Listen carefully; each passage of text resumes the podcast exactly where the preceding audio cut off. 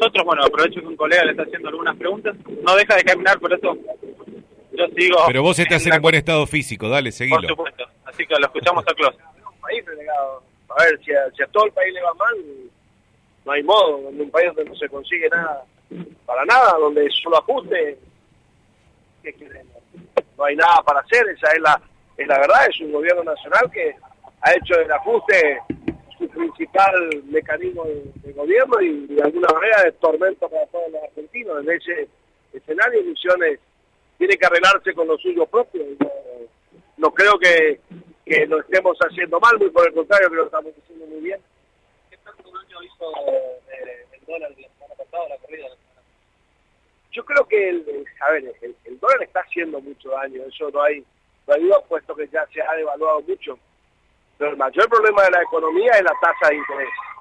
Una tasa de interés que ayer para sujetar el dólar está en un 74%, eh, en una inflación también que es galopante, pero nunca del 74%. Bueno, uno ve una economía absolutamente parada. Hay un dato que por ahí pasó desapercibido, pero luego de semejante devaluación, eh, ni siquiera se recuperan las exportaciones. Pero ¿por qué no se recuperan las exportaciones? Porque hay una economía muy anémica, una economía que no tiene crédito, una economía que no tiene fuerza. Y eso es para mí lo más preocupante. Es que el valor del dólar es un valor absolutamente alto, pero además artificial, producido por una tasa de interés que es absolutamente irrisoria. ¿Hay posibilidad, de reactivar la economía? En estas condiciones no ninguna. En este modelo, con estas tasas de interés y con estas políticas de ajuste, la, la economía no, no se va a reactivar. Se van a mostrar signos de crecimiento contra el mes anterior, por decir, estamos en el requete contra su suelo y pasamos a su suelo. El que venga después de Macri, no le toca La tiene muy difícil, sea quien sea, la tiene muy difícil y seguramente va a tener que hacer algún cambio de paradigma de no ser Macri. Bueno, y al ser Macri va a tener que lidiar con su, su propia herencia recibida. ¿Imagina a Cristina en ese aspecto? sin duda, en los últimos días uno nota eh, un crecimiento, no hay duda. Esto es un dato objetivo de lo que yo puedo observar. Es una toma de posición, porque si no, viste, aparecen todas las, las opiniones y posiciones. Pero en los últimos días yo creo que hay una tendencia de crecimiento que se nota. ¿Y alguna otra opción que usted ve como, o que lo tiene como visionario, digamos, que usted dice puede llegar a... Yo creo que la alternativa federal, encabezada por quien sea, bueno, hoy día el no- nombre de moda es La Baña, eh, puede llegar a la segunda vuelta. Es decir, yo creo que acá puede haber un escenario con una segunda vuelta sin Macri. Eh, se habla mucho incluso de su candidatura, eh, de, se habla mucho de que tenemos un- una posibilidad de un plan B, de B corta, ¿no es cierto?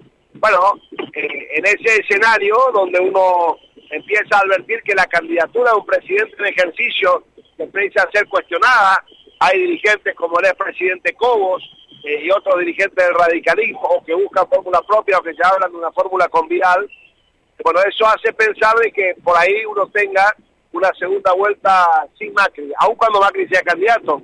¿Cómo sería eso? Que Macri salga tercero en las elecciones. Es decir, que la competencia termine siendo entre dos espacios eh, hoy opositores. El contexto económico que usted explicó recién, ¿cómo ve con este escenario la provincia de Misiones? No, el- contexto económico es, difícil, insisto, porque todas las variables de la macroeconomía hoy son artificiales con una tasa del 74%. Con esa tasa no vale de referencia el dólar. El dólar es un dólar absolutamente artificial.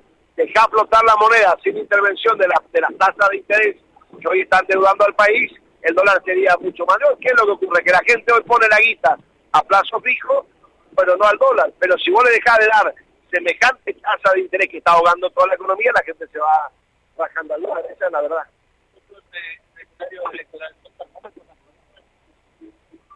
A ver, sí son termómetros, eh, pero no todas por igual.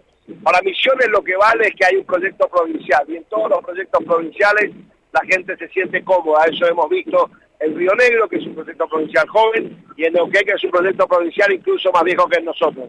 Para mí la elección que no fue profundamente analizada, porque a muchos no le conviene, fue la elección de Santa Fe.